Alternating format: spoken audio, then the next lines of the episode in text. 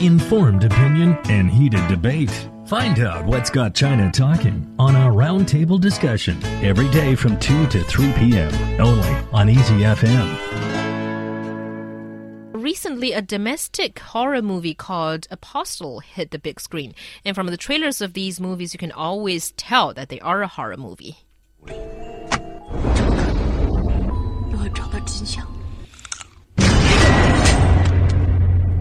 地图上根本就没有。他就会发现我们的神秘。 And so, though the production company did a lot of promotion for the film, the box office is not quite high, and as it only gets 3.8 points from moviegoers on Douban, and that's on a scale of 10. And many other Chinese horror films have met the same destiny. So, do you think that Chinese are just not very good at making horror movies?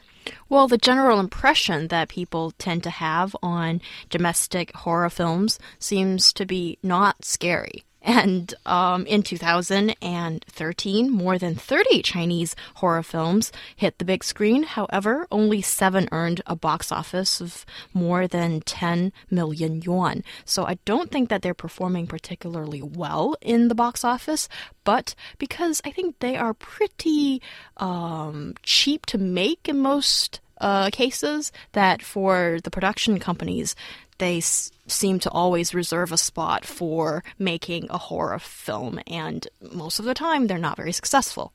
Yeah, I think that's that's definitely going going to play a big part of it. It's just that the initial uh, investment is going to be lower, which means that the potential profits could could in fact be higher, uh, and that and that and, and in some ways that might in fact uh, play a fairly large role um, in why these horror movies are, aren't very good. I think you know it, it's it's difficult to say to answer that question. Are Chinese not very good at making horror movies?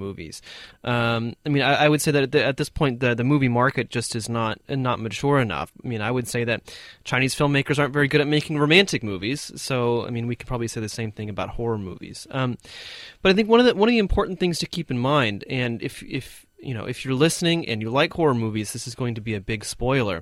Um, according to domestic law, since 2008, uh, you know there there are no ghost stories allowed to be told and any any kind of horror story has to have a scientific explanation. Mm. Um, and so again, if you're a fan of, of horror movies here in China, I'm really sorry, but that gives you the ending of pretty much every single horror movie you're ever going to see in the country. And that's really what people are complaining about. They're complaining about, you know, at least with the Apostle, how you know it ended up being like this really kind of scary thing. And then it turns out that she's an alien. What?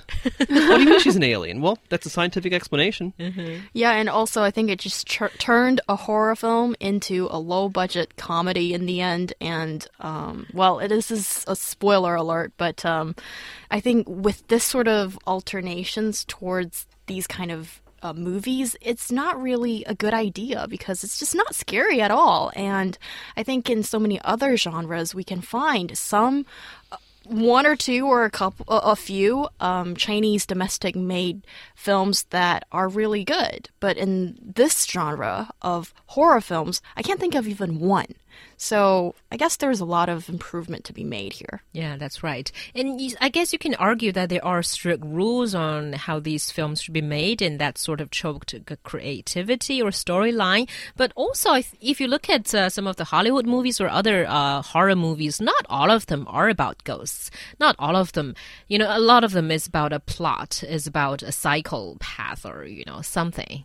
Yeah, but that's not, yeah, yeah yes and no. I mean, like there's there's a, a, a few different types of movies in, involving a serial killer or a psychopath. One is obviously something like Scream, mm. right? I mean that that that was uh, obviously a horror movie. But then if we look at a movie like uh, Silence of the Lambs, that's not horror. That's mm. like psychological thriller or, right. or suspense. Mm-hmm. Um, and so I think that there is going to be um, a fine line between those those two types of movies. But I think but I think you're right. In in general, it doesn't seem that that Chinese filmmakers have kind of realized that if they want to make a good horror movie, uh, it doesn't have to be about ghosts. It doesn't have to be about you know, the supernatural or anything like that. You can make very scary movies uh, and have it, you know, just just be actually quite, you know, grounded in reality. Yeah, I think that's a very good point. Actually, I think for me, the scariest of them all is that when you realize that it could actually happen in real life, so it can actually happen around you. And here, I just don't think that in the plot we see that twist most of the time, and that's one of the reasons why they're not scary, I think, Yeah. because now people are not satisfied with just a lot of blood, you know, a scary figure jumping out or very scary music. People want more than that. Mm. And I think a good storyline is always always good because if you from the first half hour you can already see through the ending, then this, that's not a very good horror movie. And also, I mean, one of the one of the best horror movies. It's not not technically considered a horror movie, but at the time it certainly was. Was Alien. And, and in that and in that movie, we're talking about like the late seventies, uh, when special effects certainly aren't aren't what they aren't, aren't what they are now.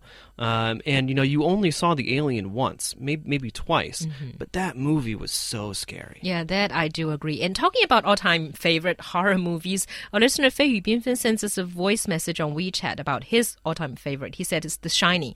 Unfortunately, we can't play this uh, clip because the sound quality was, you know, not very good for on-air uh, broadcast. But uh, basically, he's saying that in the movie Shining, there's no monster or there's no ghosts, but uh, he can they successfully create a very very creepy atmosphere and uh, portraying how one person gets gradually crazier and crazier, you know, things like that. So it's very successful. one. Yeah, I would I would say, however, The Shining is it is it is about supernatural forces. Um, I mean, the the, Right. the original novel was was made by Stephen King, and he's and a lot of his things end up being about some kind of supernatural kind of kind of thing. The the the kicker in The Shining is that the hotel was built over an Indian burial ground. Uh, And so it was, yeah, it just made everyone go nuts. Yeah, I guess. And uh, about why, you know, Chinese seems to have uh, still uh, not shot a very good horror film. Some people also point to the film rating system, the, well, the lack of a film rating system in China. Do you think that also uh, has a part in there? I guess it could be something that has hindered producers in making something that is really scary because they have the general audience in mind, and that could be a factor. But also, I think Chinese um, audiences sometimes are just not that picky. They would watch anything sometimes. I hate to say. You're talking about a booming film market. Yeah, but the issue, I mean, when it, when it, it, it comes down to competition, uh, number one, i i for a successful movie to really be successful in the box office, they need repeat viewers.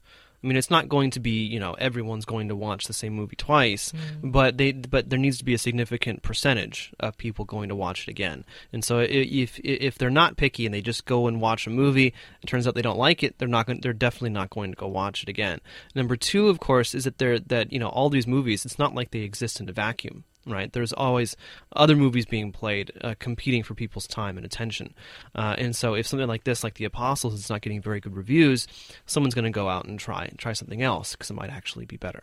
I think these days the word of the mouth effect is a major player here because a lot of people, like myself, we wait until those guinea pigs who've gone into the Yeah. cinema and tortured themselves a lot of the times, and then you know whether you want to go see that movie or not. So here with the apo- uh, what is it called? Apostles. Apostle, apostle, yeah. Well, yeah, I don't think we've said many good things about it here. Yeah, and and probably that's why Douban and some of these uh, film review websites are very important. But in terms of what China can do, do you think that uh, China has the potential of shooting good horror films? After all, it's a big market, and uh, because of the, uh, as you guys said, lower budget, everyone's doing it.